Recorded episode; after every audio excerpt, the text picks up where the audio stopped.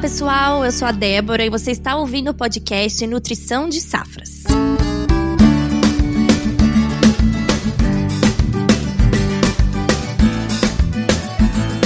Bora falar de boro? A busca por altas produtividades é constante. E para alcançá-las, a adubação não só com os macro, mas também com os micronutrientes se tornou um verdadeiro propulsor em várias culturas. E justamente dentro da classe dos micronutrientes que o boro vem se destacando cada vez mais. Comigo aqui para falar de um tema tão importante para o agro estão Fernando Hansel, engenheiro agrônomo e gerente agronômico aqui na Mosaic Fertilizantes. Olá, Hansel. Olá, pessoal. Prazer estar com vocês aqui hoje. E para falar também temos o Paulo Lazzarini, engenheiro agrônomo e gerente de culturas na Mosaic Fertilizantes. Olá, Paulo. Olá, pessoal. Prazer muito grande estar aqui reunido com o melhor time de nutrição de safras do Brasil e Paraguai. É isso aí. E para fechar esse trio de agrônomos, temos também Tiago Marquezini, engenheiro agrônomo especialista de desenvolvimento de mercado aqui na Mosaic Fertilizante. Olá, Tiago. Olá, pessoal. É um prazer imenso estar com vocês aqui. Show! Continue escutando o nosso episódio e descubra o segredo da garantia de altas produtividades com o uso do boro.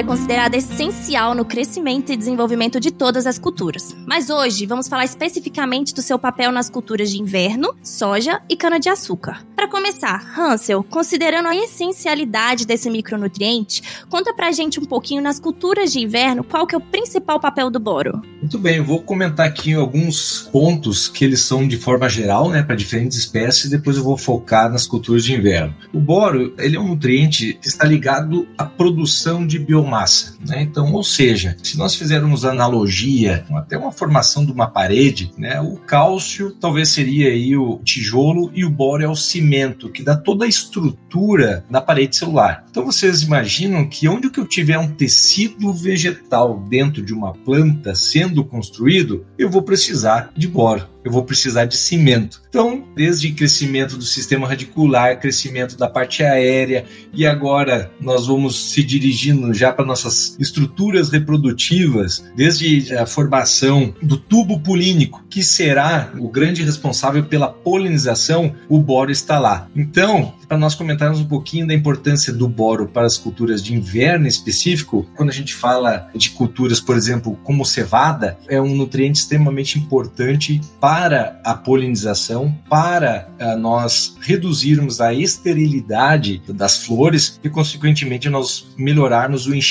de grão. Além disso, como nós estamos falando de culturas de inverno, vale a gente ressaltar que o boro é um dos diferentes nutrientes, mas um deles que nos ajuda a gente a tolerar, né? ajuda a planta a tolerar a estresses ambientais, incluindo então baixas temperaturas. Então, dentre os principais benefícios, nós temos para culturas de inverno né, nós temos o boro aí auxiliando também, ajudando a planta a tolerar quanto a baixas temperaturas. Perfeito. E quando a gente fala de soja, Paulo, como que o boro tem essa atuação aí?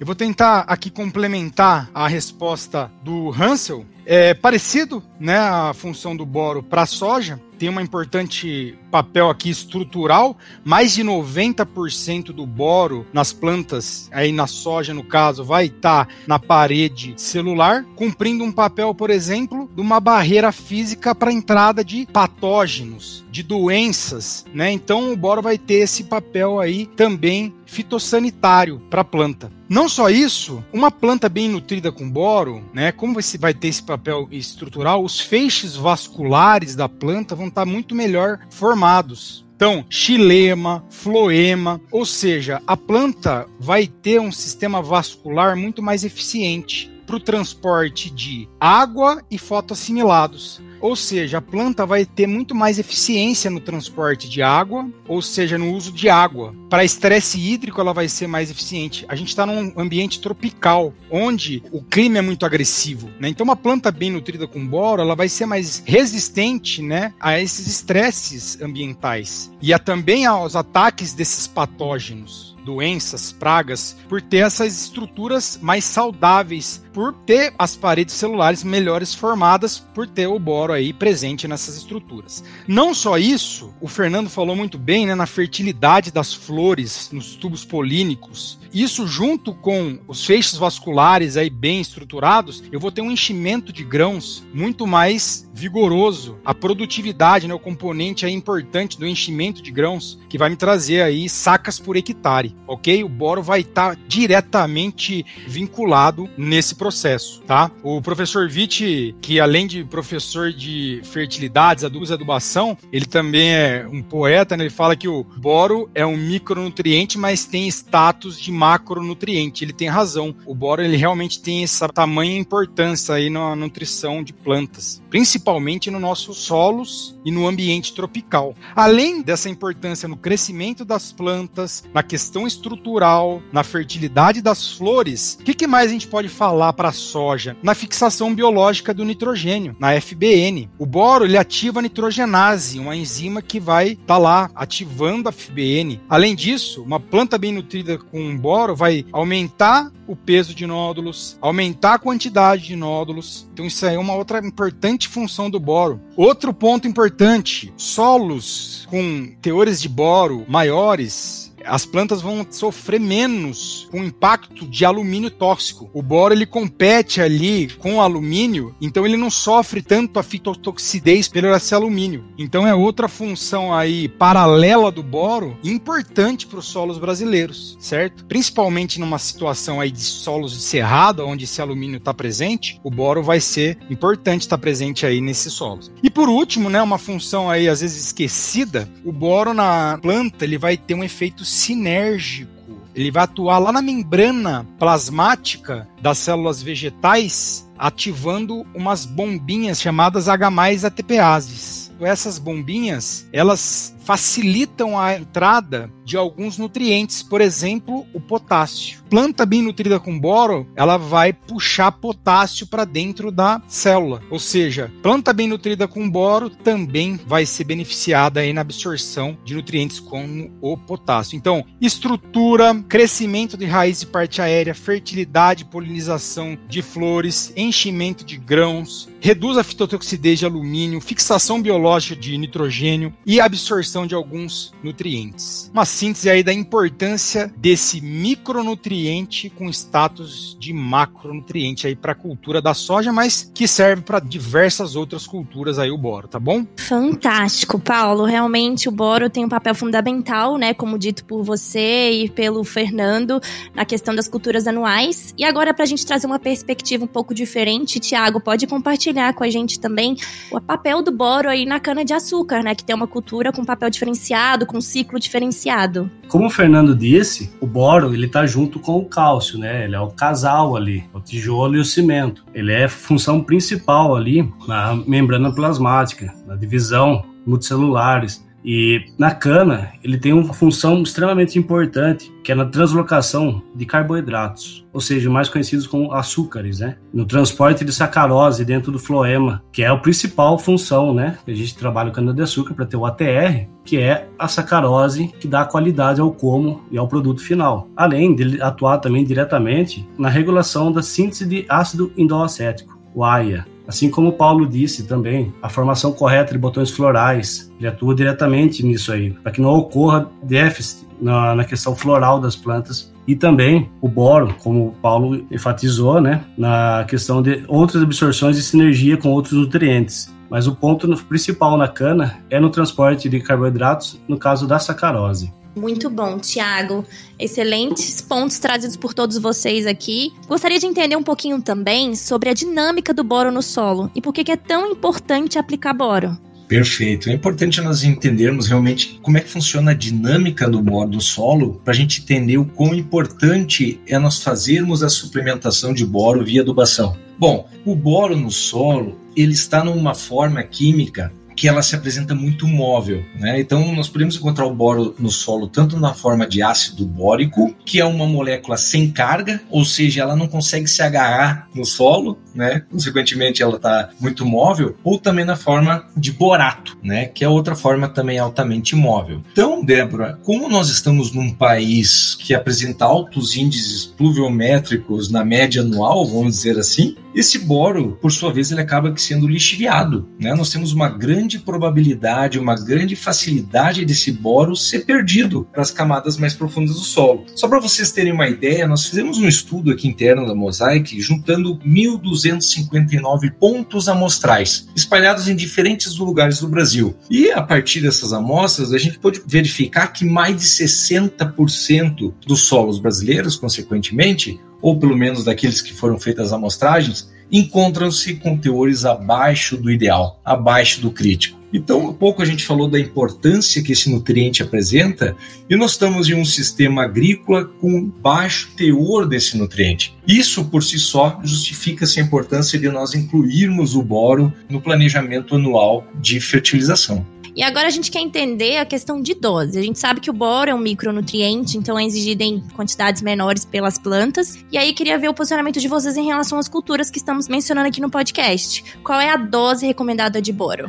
Seguindo a recomendação nova do Boletim 100, a dose de boro para cana-de-açúcar é entre 1 a 2 kg por hectare. É uma dose considerada baixa comparada a outros nutrientes, é, como nitrogênio, potássio, que tem umas doses mais elevadas, inclusive o fósforo. Então, para cana-de-açúcar, é entre 1 a 2 kg por hectare de boro. E Paulo, na soja você tem essa dose recomendada para passar para os nossos produtores? Excelente. Para soja, né? Aí a gente vai, evidentemente, ajustar a dosagem de acordo com a expectativa da produtividade e o nível tecnológico que você tem aí para as diferentes situações do produtor. E então, vamos colocar alguns cenários aqui para produtividade de 70, 100, 120 sacas por hectare. Não, produtividade de 70 sacas por hectare. Você vai balizar aí de 200, 270 gramas de boro por hectare. Para 100, já um nível tecnológico um pouco maior já, né, de produtividade de soja, já vai para 380 gramas de boro por hectare. Já para altas produtividades, já produtividades aí nível SESB, né, de sacas de soja por hectare, 460 gramas de boro por hectare. Então, basicamente, você vai ficar aí numa faixa de adubação de boro para soja de 250 a 400 a 500 gramas de boro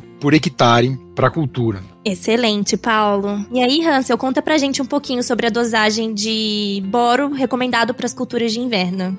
Certo. Então, em termos de doses que nós utilizamos ou que nós recomendamos para gramíneas de inverno, nós não flutuamos em cerca de 250 a 500 gramas por hectare quando nós falamos em culturas, por exemplo, como trigo, como aveia. E uma atenção especial ainda nós devemos ter é relacionada à cevada. Para essa cultura, as recomendações chegam até a 1 quilo por hectare. A cevada é uma cultura muito responsiva e dependente da adubação com boro para nós termos altos altos índices de germinação, inclusive, extremamente importante para a cultura voltada à produção de malte. Então, o boro estará agindo também aí. Então, quando a gente fala em culturas em geral, 250 a 500 gramas por hectare, mas atenção especial voltada aí para a cevada.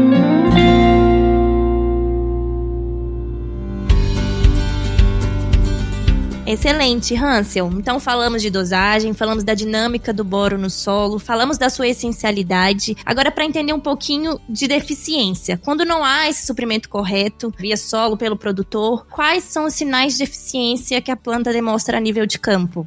Bom, falando de sintomas de deficiência, é importante nós entendermos qual é, é a dinâmica do boro na planta. E em sua grande maioria das espécies, o boro ele é imóvel na planta. Então, o que, que isso quer dizer? Bom, enquanto eu tiver boro no solo e a planta for crescendo, ela vai absorvendo esse boro. Mas no momento que faltar boro no solo, aonde que vai aparecer os principais sintomas de deficiência? É justamente nos tecidos jovens. É quando a planta ela vai querer crescer e não tem mais boro para absorver no no solo. Não adianta, a planta ela não consegue translocar o boro dos tecidos mais velhos para os tecidos mais jovens. O boro é imóvel. Então, Débora, a maioria ou o sintoma mais claro de deficiência de boro em uma planta, ele vai ser verificado nos tecidos jovens. Claro que posteriormente nós vamos ver também, se faltar boro na planta, vai faltar estigma, vai faltar polinização e isso vai ser traduzido aonde? Em números de grãos e enchimento de grãos também. Então, os sintomas, de forma geral, que são observados a nível de campo, eles são expressados em redução de produção de tecido vegetal, lembrem que é o nosso cimento que a gente precisa, mas também de produtividade, inclusive enchimento de grão. Excelente, Fernando. Muito importante que o produtor tenha esse conhecimento a nível de campo para conhecer na sua lavoura e identificar quando ocorrer essa deficiência. Bora falar de manejo? Há um desafio do produtor em tornar o manejo de bora eficiente, sem prejuízo ou danos às plantas. Queria saber de vocês quais são os principais manejos atualmente que são realizados nas culturas, quais as fontes que possuem aí disponíveis no mercado e quais são os principais desafios. Em resumo, os principais desafios do manejo de boro é você ter boro no início do ciclo para você propiciar o crescimento do sistema radicular e da parte aérea e já iniciar o sistema ali de fixação biológica de nitrogênio. É você ter boro no momento de maior demanda da planta, que é o sistema reprodutivo, florescimento, enchimento de grãos. E o terceiro desafio é você conseguir aplicar e distribuir esse micronutriente com eficiência. Então são esses os três principais desafios que a gente tem no manejo do boro e são grandes desafios que a gente tem aí relacionados a esse micronutriente. Então vamos lá: boro no início, boro no momento de maior demanda e aplicar e distribuir com eficiência. E por que que isso é desafiador?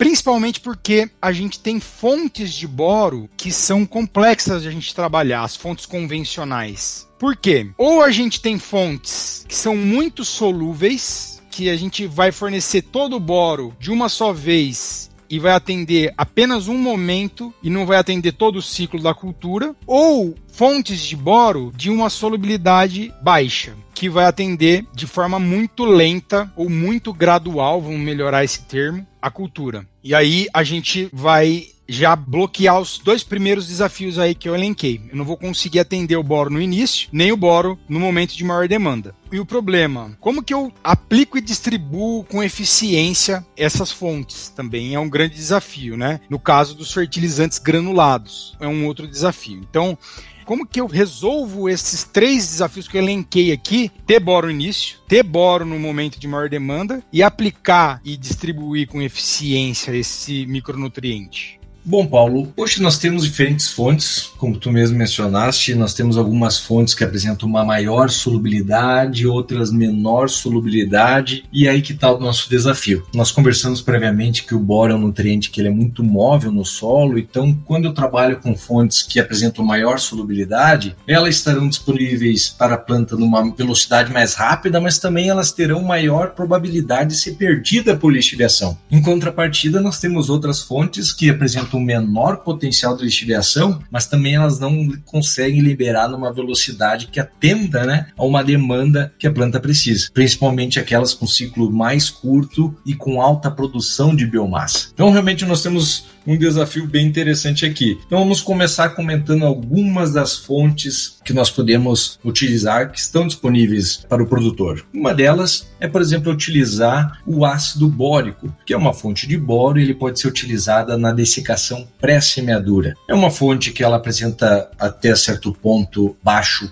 custo, porém, vamos lá, ácido bórico. Nós estamos falando justamente daquela fonte que apresenta alta mobilidade no solo. Eu estou colocando, aplicando essa fonte no solo talvez 30 dias pré-semeadura. Então, desde a época, desde o momento que eu estou aplicando essa fonte até lá naquele período de maior demanda de boro, Paulo, que tu comentaste agora há pouco, que é justamente enchimento de grão, a planta, talvez aquele momento de maior produção de biomassa, quando eu vou precisar de mais cimento né, na minha obra, talvez eu vou ter muito né, ou eu não vou ter a quantidade de boro suficiente para atender toda essa minha construção. Então, é uma fonte que ela apresenta um custo baixo, porém, por muitas vezes, baixa eficiência também. Nós temos outras fontes de boro. Nós temos a fonte, então, foliar. E qual é o problema da fonte foliar? Da mesma forma, como nós comentamos, falamos da dinâmica do boro no solo, mas também falamos da dinâmica do boro na planta, como o boro ele é imóvel na planta. Então, quando a gente aplica o boro na planta,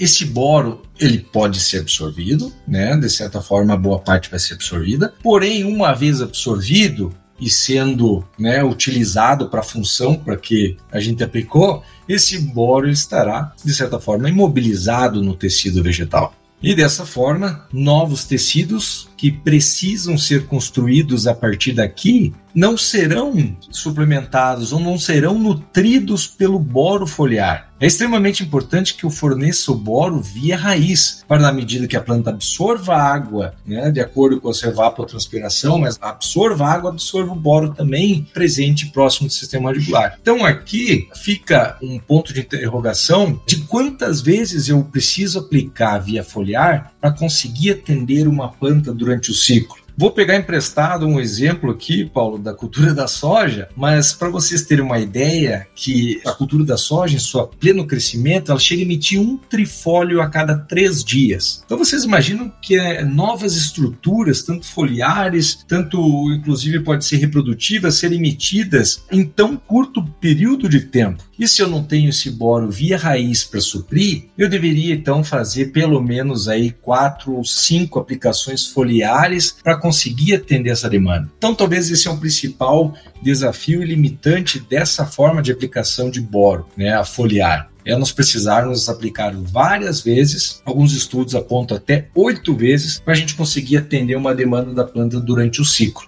Bom, continuando o que o Fernando estava falando sobre questões dos foliares, o excesso de aplicações de foliares pode gerar uma fitotoxidez, porque a linha de fitotoxidez e nutrição entre o boro é uma linha muito fina, por se dizer. Então, ela é muito fácil de causar uma fitotoxidez por excesso. Cada vez que você vai aplicar um trifólio novo, como na soja que foi dado o exemplo, você tem já trifólios mais velhos que já estão carregados de boro. Além de problema de incompatibilidade do ácido bórico com alguns defensivos, herbicidas, fungicidas, caso de entupimento de bicos na hora de aplicação na dessecação. E fora o foliar, a gente tem os granulados, no caso é o Lexita. Quando você mistura o Lexita com cloreto de potássio, você não vai ter uma distribuição uniforme, pois vai ter áreas que você vai ter o Lexita, tem áreas que você não vai ter, tem áreas que você vai ter cloreto, áreas que não vai ter, porque a porcentagem é muito baixa. Então você vai misturar e não vai conseguir distribuir de forma uniforme. Então vai ter áreas falhadas deficientes em boro na sua lavoura.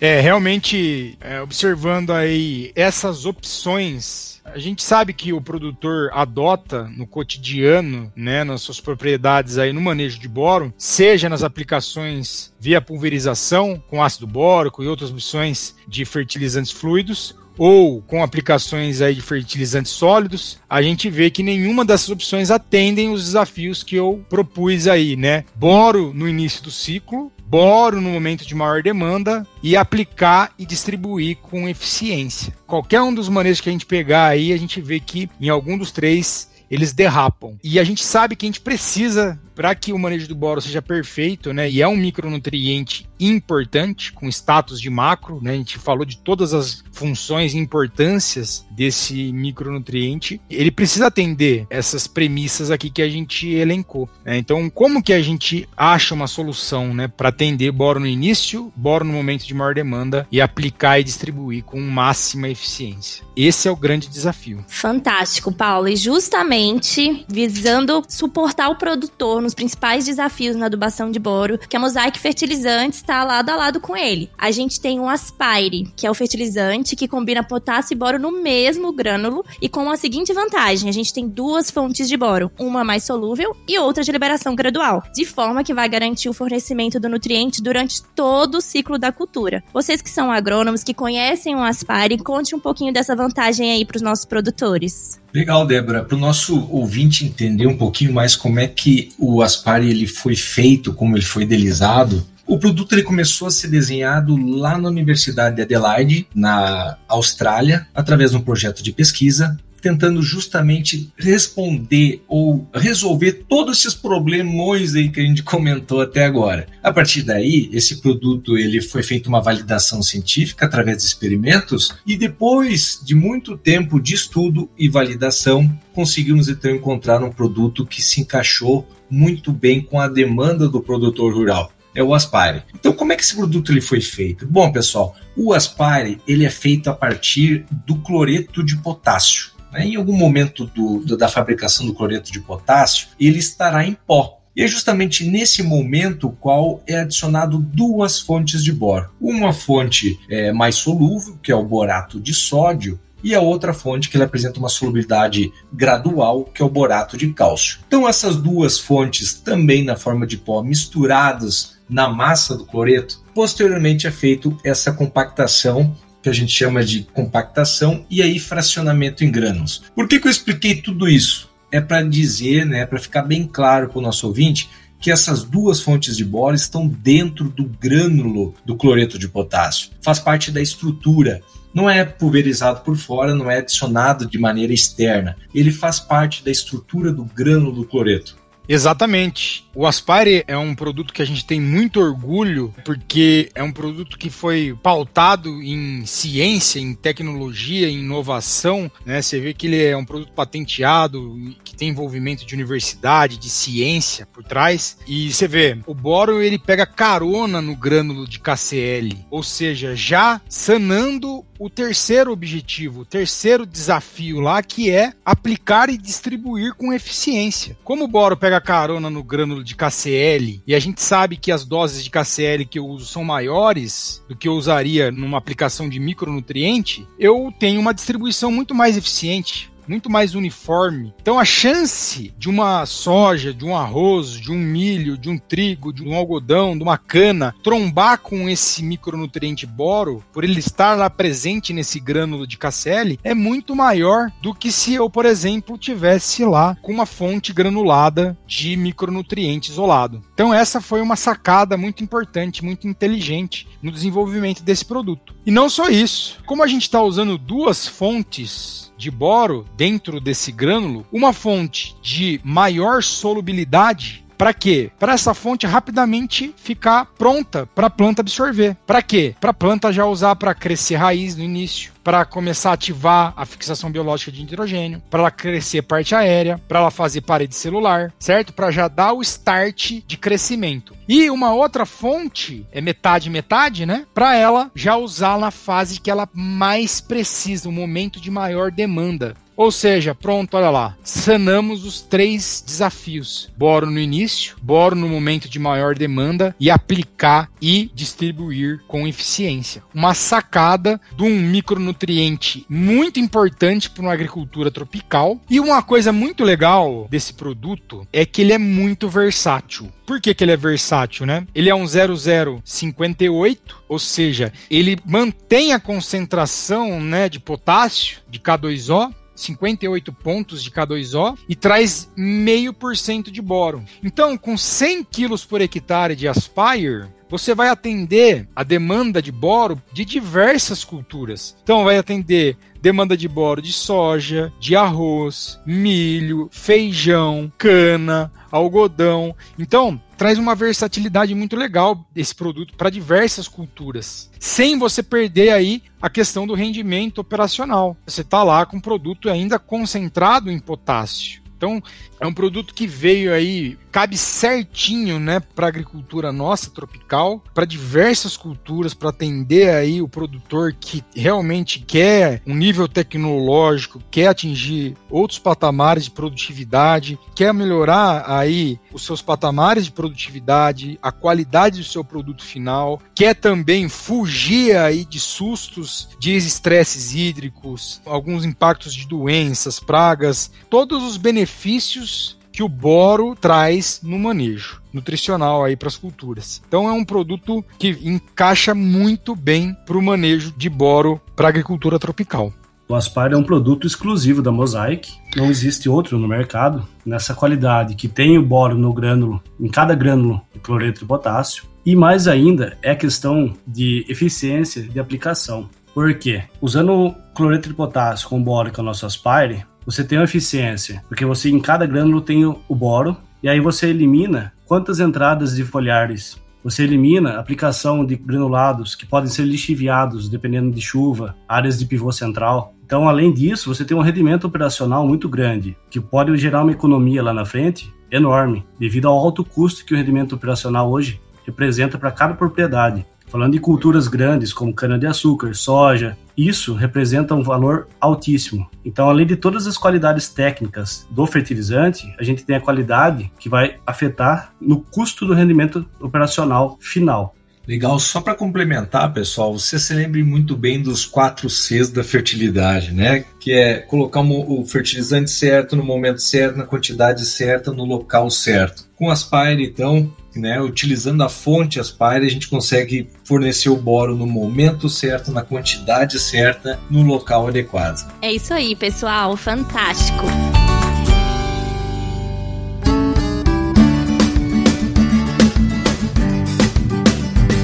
gostaria de agradecer ao nosso trio agronômico por essa verdadeira aula sobre boro. Foi um prazer tê-los conosco. Pessoal, muito obrigada. Obrigado, Débora. Obrigado pelo convite e um abraço a todos. Obrigado, Débora. Obrigado, Hansel. Obrigado, Marquezine. Foi um prazer estar com todos aqui. Até uma próxima. Obrigado, Débora. Obrigado, Paulo. Obrigado, Hansel. Obrigado a todos que estão ouvindo. Até uma próxima. Foi um prazer. É isso aí. E para você que está nos ouvindo, você conhece o nosso blog Nutrição de Safras? Lá temos artigos sobre vários temas importantes do agro. Inclusive, para fechar todo esse conhecimento que adquirimos aqui, temos o artigo Boro nas plantas, uso e aplicações. Vamos deixar o link na descrição do episódio. Nos siga também nas redes sociais. Estamos no Instagram, no Facebook e no YouTube. Para quem está nos ouvindo no Spotify, se inscreva, nos avalie e ative as notificações. Estamos em todas as plataformas de streaming. Até a próxima! Mosaic Fertilizantes. Da mina ao campo, ajudamos o mundo a produzir os alimentos de que precisa.